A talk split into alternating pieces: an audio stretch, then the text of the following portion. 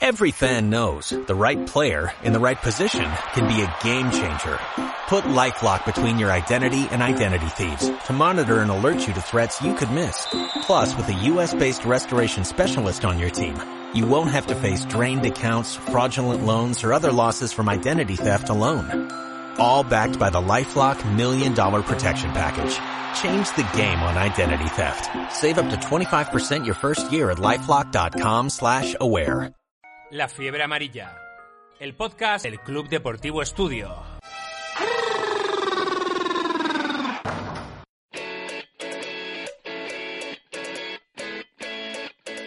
Bienvenidos a un nuevo programa del podcast Fiebre Amarilla.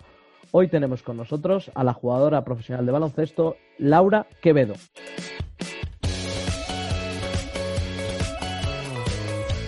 Jugadora madrileña de baloncesto que con 1,83m de altura juega en la posición de alero. Comenzó su carrera en las categorías formativas de- del Club Baloncesto Coslada y más tarde del Real Canoe. Llegó a la máxima categoría en 2014, donde ha jugado en el embutido Espajerel, Benvibre, Star Center Uniferrol, Perfumerías Avenida, donde ganó Liga y Copa de la Reina, hasta llegar al Ardaski AES, donde juega actualmente. Con la selección española ganó cuatro europeos en las categorías inferiores y una plata en Río 2016 con la selección absoluta.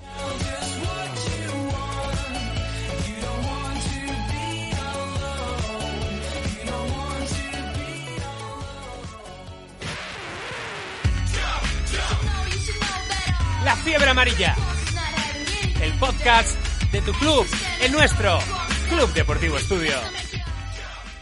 Hola a todos, bienvenidos a un nuevo podcast de Fiebre Amarilla, el programa del Club Deportivo Estudio. Hoy estamos con una jugadora profesional de baloncesto, con Laura Quevedo. ¿Qué tal, Laura? ¿Cómo vas? Hola, muy bien. Y voy a presentar al equipo habitual, Chema Martínez, Hola, ¿qué tal? ¿Cómo estáis? Miguel Orozco, Hola Laura, ¿qué tal? ¿Qué tal a todos? Nacho Novo, ¿qué tal? Ah, buenas, ¿qué Y tal? el, y el más joven, el rookie Félix de Fontecha, ¿qué tal? Hola a todos, ¿qué tal? Bien, pues Laura, la primera pregunta obligada. ¿Cómo, cómo estás pasando este confinamiento y cómo te mantienes un poco en forma? No sé si tienes algunos hábitos de trabajo o algo así. Pues la verdad que no me puedo quejar, lo estoy llevando bien, la verdad que no, no me estoy agobiando y con el tema deportivo sí que es verdad que me está costando un poco más porque bueno, estamos acostumbrados a un nivel muy alto, pero bueno, tengo la suerte de que aquí en casa a mi chico le han traído muchísimas cosas el club, tenemos una bici, tenemos pesas, tenemos step, tenemos un TRX, así que todos los días al menos entreno una vez cuando no son dos, así que Estáis equipados, parte, estáis equipados. Totalmente, o sea, no nos podemos quejar para nada, estamos muy bien. Eh, ¿Y estás en contacto, Laura, con vuestro staff técnico del equipo, con compañeras? Pues sí, la verdad que sí. Además, eh, esta mañana hemos hecho un Skype de todas las jugadoras y todo el cuerpo técnico. O sea, sí que es verdad que por grupos de WhatsApp, sobre todo entre jugadoras, aunque también con cuerpo técnico, estamos súper en contacto porque la piña que hemos hecho este año ha sido bestial. Pero justo esta mañana lo que os decía, que hemos hecho el Skype de todos juntos para volver a vernos y, bueno, para saber cómo estamos. Pero algo distendido, ¿no? O sea, una charla de casi de familia, ¿no? Sí, tal cual, de risas, pues bueno, rememorando momentos, metiéndonos todos con todos, bueno, así gracioso.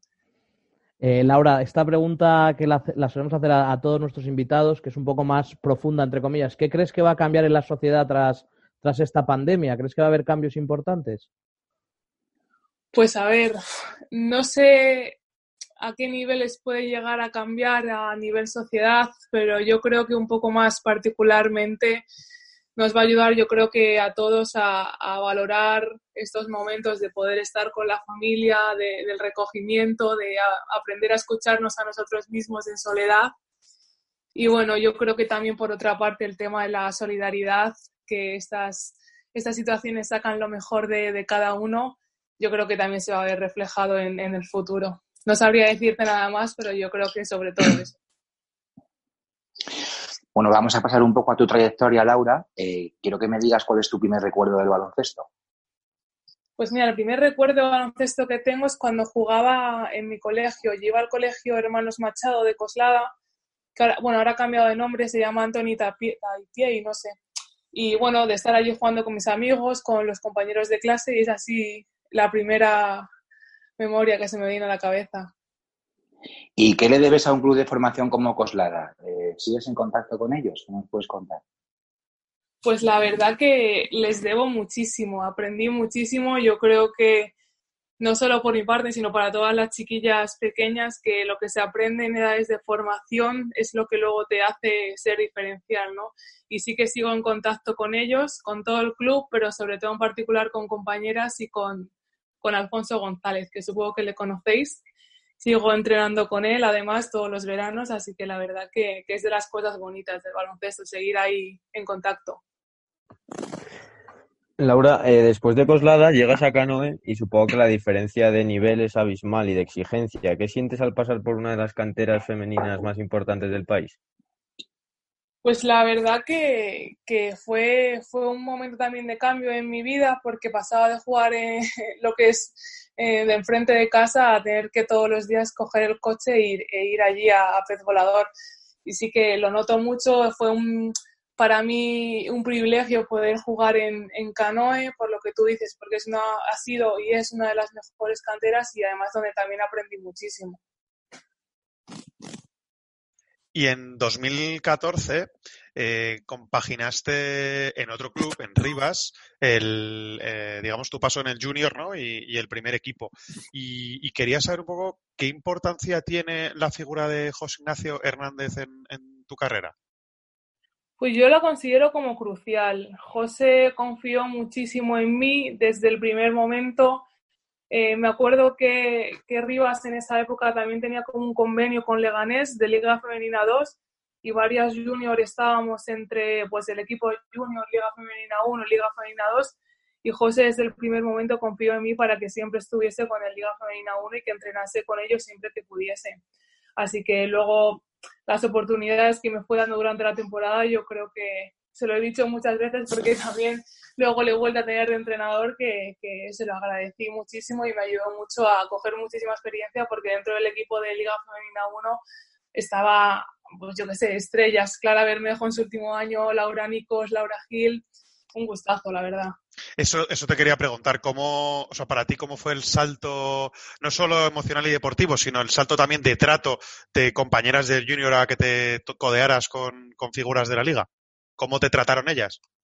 Pues la verdad que me trataron súper bien. Me acogieron desde el principio bien, eh, me intentaban ayudar siempre, sí que es verdad, siempre lo digo así en plan anécdota, que a lo mejor yo era un poco empanadilla, ¿no? Que, que, me, que me enteraba de poco y, siempre estaban detrás mía para, para, que estuviese más atenta o para que hiciese las cosas mejor y yo creo que la evolución de, de, toda la temporada, de pasar con ellas tantos meses, luego se vio reflejada y si se lo toca agradecer, se lo toca agradecer a ellas porque me hicieron espabilar un montón.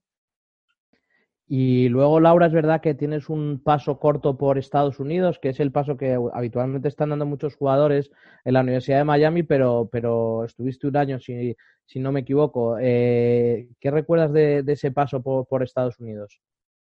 Lo que tú dices fue un, fue un paso corto, pero, pero me, me sirvió para aprender muchísimo, no solo por el tema deportivo, sino también el tema personal. Era la primera vez que me iba fuera de casa y me ayudó muchísimo a madurar como, como persona. Me fui siendo una niña y, y, volví algo más madura, ¿no? A lo mejor en el tema deportivo fue en lo que menos cómoda me, me encontré y por eso decidí volverme, pero fue una experiencia positiva.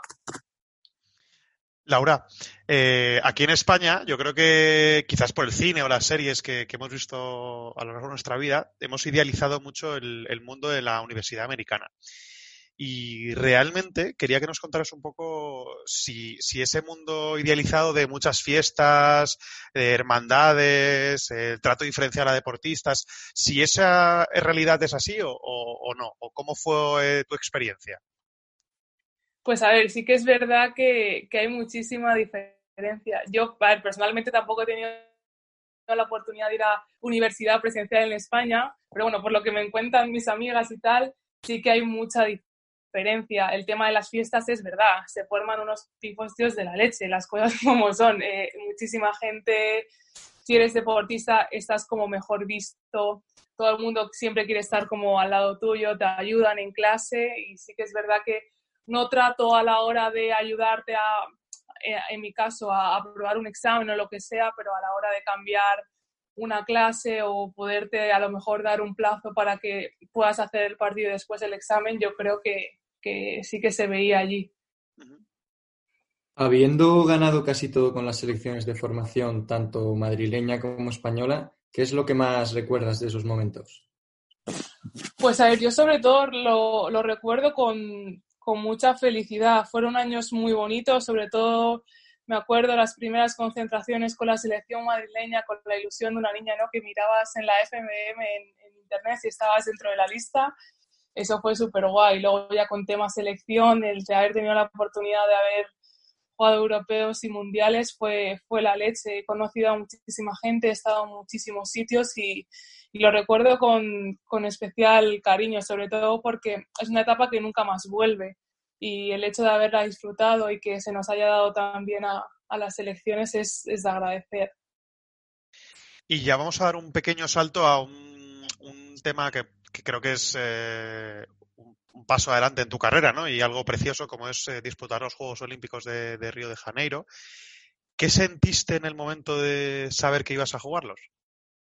Oh, pues es que, no sé, fue increíble. Me acuerdo perfectamente porque estábamos en Valladolid, en, en, un, en un hotel y nos iba, no, en Valladolid no, en Palencia, miento, estábamos en Palencia y pues nos dicen, pues a lo mejor a las que estamos dudosas, las que están jugando el puesto, que, que nos quedásemos en la habitación que nos llamarían. Y bueno, el momento que me dicen a mí que baje, bajé súper nerviosa, temblaba, no sabía qué me iban a decir. Esperaba que me dijesen que me iba para casa, porque al fin y al cabo eras, tenía 19 años, o 20, 20, 20 años recién cumplidos. Y fue el momento, yo creo que más felicidad recuerdo como, como momento deportivo fuera de la cancha. Fue, fue súper guay. Además, antes de los Juegos eh, venía el preolímpico y era ya estar dentro de las 12 para ese preolímpico que si conseguíamos plaza era estar en Río. Así que bueno, era, era un preludio de lo que podía pasar. ¿Quién te, quién te dio, o sea, quién te dice esas palabras? O sea, ¿quién te dice, Laura, vas a, vas, estás en la lista? Pues me acuerdo estaba Lucas, estaba Víctor y estaba Isa Sánchez, que en, eso, en esos momentos eran los asistentes. Uh -huh. Y Laura, eh, hablando de los Juegos Olímpicos, eh, cuéntanos cómo es pues el ambiente en la Villa Olímpica. ¿Tuviste la ocasión de ir a ver otras competiciones o coincidiste con deportistas que cuéntanos un poco cómo, cómo fue eso? Pues a ver, el tema de la villa es como un, un mundo aparte, joder, de, te cruzas con muchísima gente, en el ascensor coincides con Rafa Nadal, luego te cruzas con Djokovic, estuve comiendo en la misma mesa con Michael Phelps, siempre lo contaré porque jamás en la vida se me va a olvidar, eh, Prigioni, no sé, eh, muchísimas modalidades, Mireia Belmonte, me acuerdo cuando ganó el primer oro, que todo el edificio de España se vino abajo y, y no sé, un poco eso, ¿no? La, la sensación de estar ahí con, con todos los deportistas que ves por la tele. Y luego sí que es verdad que no fui a ver ningún deporte porque si no jugábamos nosotras, entrenábamos y solo teníamos como un día entre medias de cada partido y como nuestro objetivo era, era pues eso, llegar lo más lejos posible, no, no nos desconcentramos y siempre, siempre estuvimos entrenando o, jugando. Y lo veíamos por la tele, eso sí, lo que te decía, que cuando Mireia ganó, se notaba que todo el mundo lo estaba viendo desde la habitación. Eh, ¿Cómo es Lucas Mondelo, que es un hombre como, con mucho carisma ¿no? Y, muy reconocido aquí en España como entrenador? ¿Cómo es en el día a día con la selección española? Pues a Lucas es una persona normal y corriente que además te hace ver el baloncesto de una manera súper fácil. Te lo explica eh, para que tú lo entiendas de la manera más, no sé cómo, cómo decirte, de la manera más simple para que tú luego lo puedas reproducir en la cancha. Es una persona que es muy buena comunicadora, que realmente te dice lo que quiere de ti sin pelos en la lengua y yo creo que es una de las cosas que, que le ha llevado al éxito también, que, que, es, que es como es y que, y que te dice siempre lo que, lo que quiere de ti. Laura, ¿cómo es, cómo es Lucas prepartido cuando antes de saltar a la cancha? ¿Cómo, cómo os motiva? ¿Hay alguna curiosidad? Porque yo le veo durante los partidos y vamos, a mí, para mí es un ídolo y me encanta cómo, cómo lleva la dirección del partido, los tiempos muertos, que ahora teníamos la, la suerte de, poder escucharlos. Eh, antes de, entrar a la cancha, ¿qué, qué os dice? ¿Qué, ¿Alguna anécdota que nos puedas contar? Pues no, le, a ver, lo que te digo, tema entrenador y tal, no le considero una persona supersticiosa, pero sí que es verdad que siempre se siguen los mismos timing, ¿no? A la hora de ir al vestuario todo esto, charla prepartido. Bueno, siempre, siempre te, bueno, te recuerda más o menos de contra quién estás jugando, las jugadoras que vas a poder defender lo que se llama ¿no? la táctica de partido y siempre como que acaba con una frase motivadora, que es lo que se ha venido a hacer aquí y todo esto. Pero lo que te digo, es súper buen comunicador y te hace creer al 100% en su palabra. Y es lo que, lo que bueno, pues que todas vamos a, a tope, al 100% a lo que él diga. Siendo alguien muy joven en esos Juegos Olímpicos, suponemos que recuerdas mucho ese camino para conseguir la plata. ¿Qué nos podrías contar de esta experiencia? Pues a ver, para mí ha sido la, mejor experiencia de mi vida de largo. O sea, fueron, fueron días súper bonitos. Tuvimos una fase de grupos dura en la que tuvimos a Estados Unidos, también tuvimos partidos difíciles como el de China, el de Canadá, entonces sí que es verdad que el camino fue bonito, pero fue duro. Luego los famosos cuartos contra Turquía, en el que ganamos sin extremis cuando ya parecía o que perdíamos o que íbamos a la prórroga. Y bueno, quizá luego las semifinales parecen un poco más fáciles, ¿no? A cara, a cara al espectador, pero también fue un, trabajo, un trabajo duro y, bueno, al fin y al cabo, eh, la final contra Estados Unidos creo que todavía están un pasito por delante de todos los países y bueno, lo que te digo, que el, camino fue bonito, fue duro, pero se disfrutó muchísimo. En la final, justo estabas hablando, y en la primera fase jugáis contra Estados Unidos, que tenía, pues eso, el famoso Dream Team de Maya Moore, de Ledone, Subert, Taurasi, bueno, Greener, Stewart, un montón, o sea, las mejores jugadoras de, del siglo XXI. ¿Tú qué, qué sientes al, al, estar delante de esas figuras del baloncesto mundial? Pues lo que tú dices, yo creo que es el mejor equipo de Estados Unidos que ha habido hasta el momento, bajo mi punto de vista. Y en la fase de grupo sí que tuve la oportunidad de jugar un poquito. Y, joder, el momento de saltar a cancha, de saber que, joder, que me va a estar defendiendo por ahí, no sé, Tina Charles, el Deledón, eh, Taurasi, Mayamur, joder, es un sueño también para mí, ¿no? Poder enfrentarme a este tipo de jugadoras. ¿Y, ¿Y cómo os preparáis de cara a la final, que era muy difícil ya, ya era un premio tener la plata? Pero Lucas consigue que, que, os creáis que podéis dar la cara ante un equipo así o sabíais que la cosa no tenía mucho futuro, digamos. Sí, Lucas, Lucas consigue que creas que podemos ganar a Estados Unidos y a quien se ponga adelante.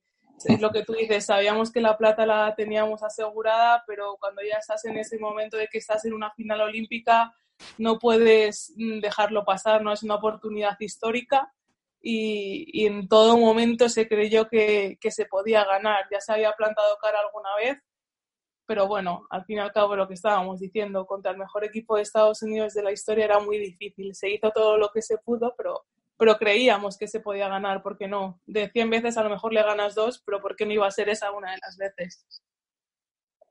¿De ese equipo de Estados Unidos destacarías alguna jugadora en especial o el bloque en a ver, destacaría el bloque en concreto por lo que te digo, porque son estrellas, pero yo tengo debilidad por Maya Moore.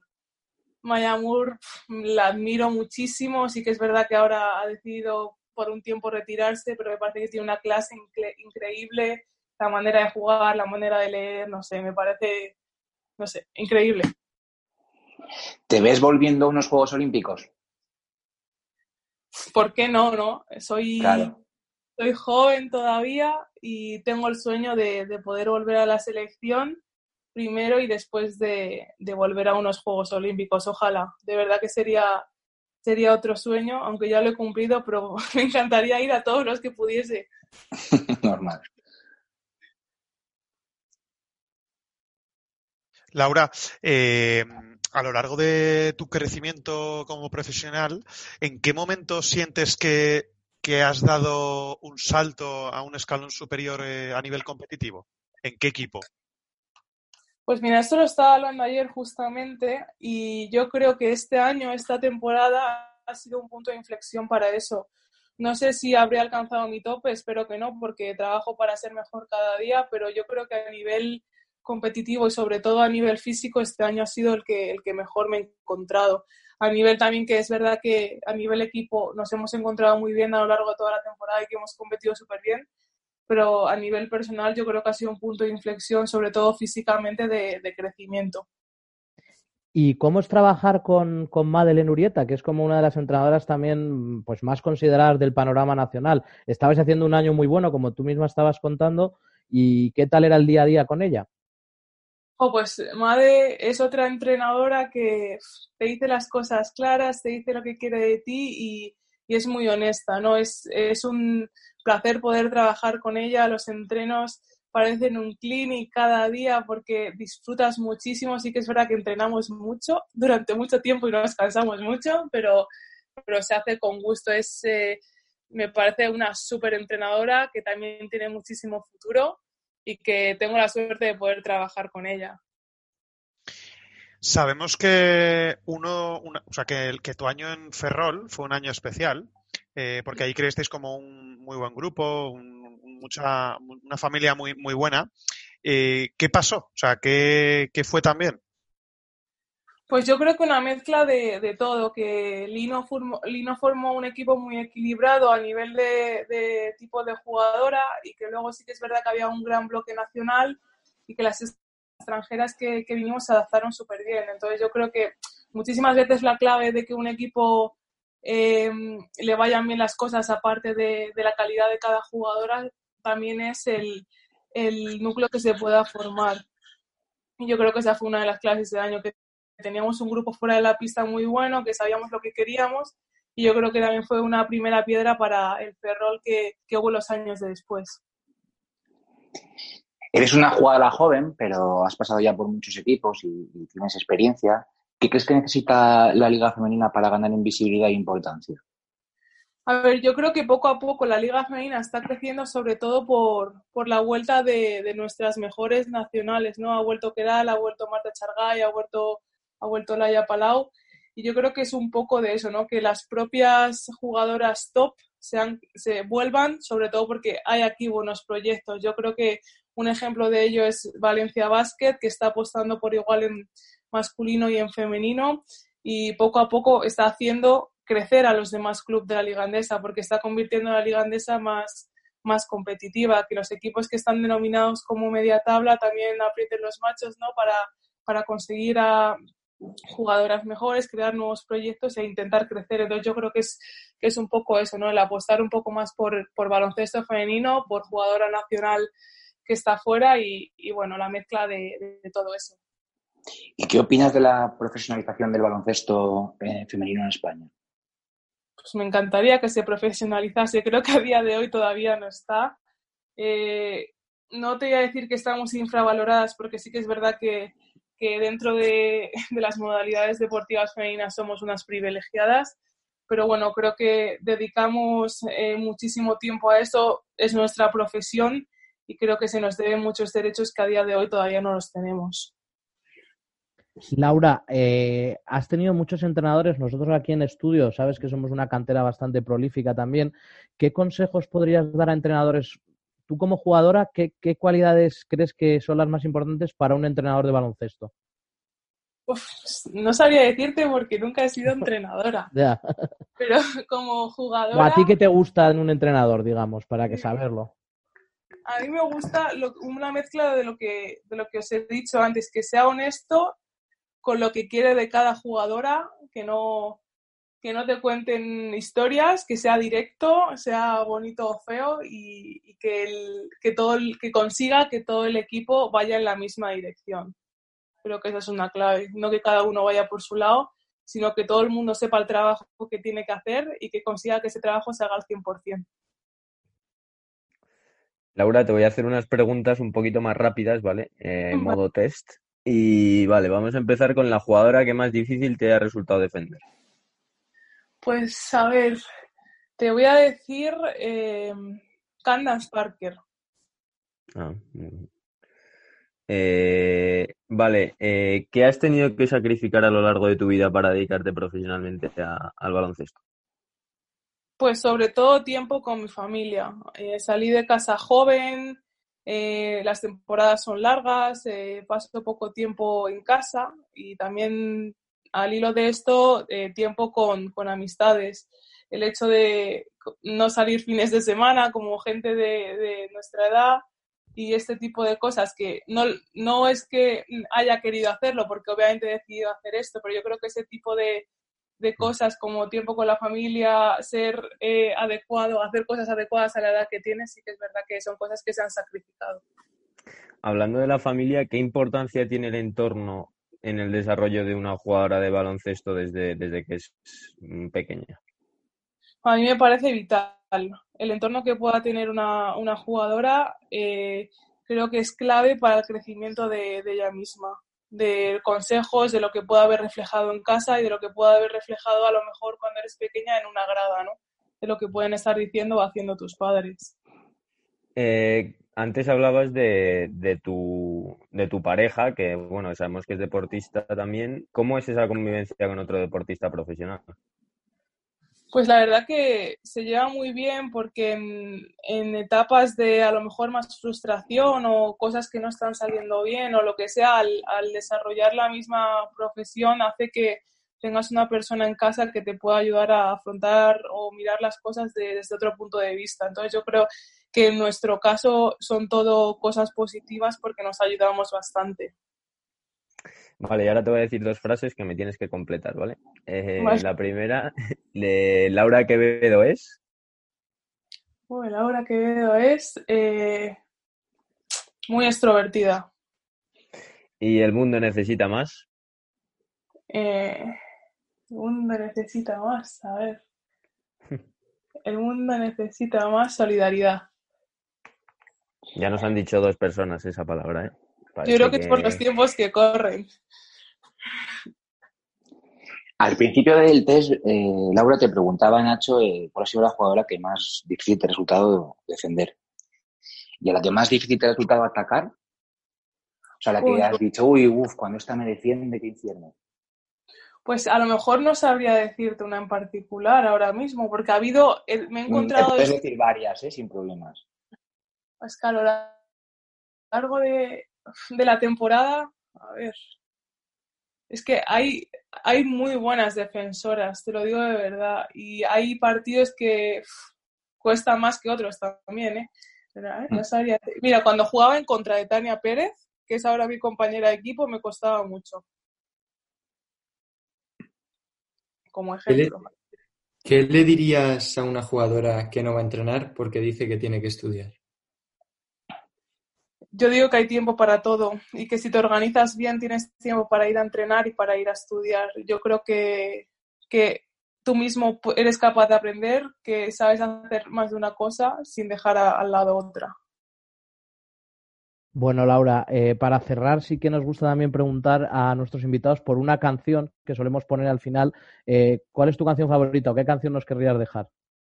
La de Viva la Vida, de Coldplay. Muy bien. Está muy bien. Bueno, Laura, la verdad que, ha sido una, conversación muy agradable, que hemos hablado un poco de tu trayectoria.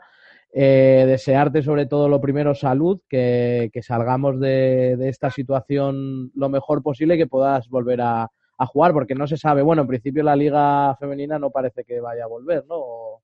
¿Qué se sabe de eso? No se sabe nada. A ver, sí que es verdad que salen noticias de tema CB, tema Leporo, por el tema de ascensos y descensos, pero de nosotros no sale nada. Sí que es verdad que se intuye que no se va a jugar, pero la FEB no está diciendo nada, así que es un poco de incertidumbre también. Bueno, pues lo dicho, que muchísimas gracias, que ánimo con esta situación y esperamos volver a verte disfrutando las canchas. Muchas gracias a los cinco, la verdad que ha sido una charla súper guay. Muchas gracias, que vaya bien. Igualmente. Hasta luego, chao.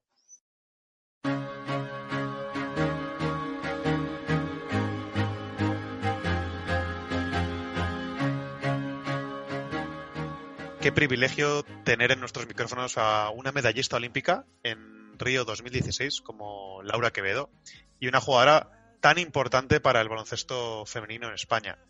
Ha sido un auténtico lujo tener a Laura Me quedo con lo que necesita o le pide a un entrenador, que sea honesto, aunque lo que tenga que decirle sea bueno o malo.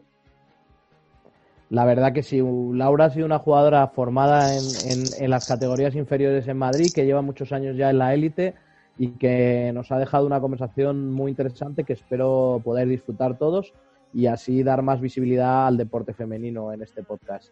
Os esperamos en el próximo episodio de Fiebre Amarilla.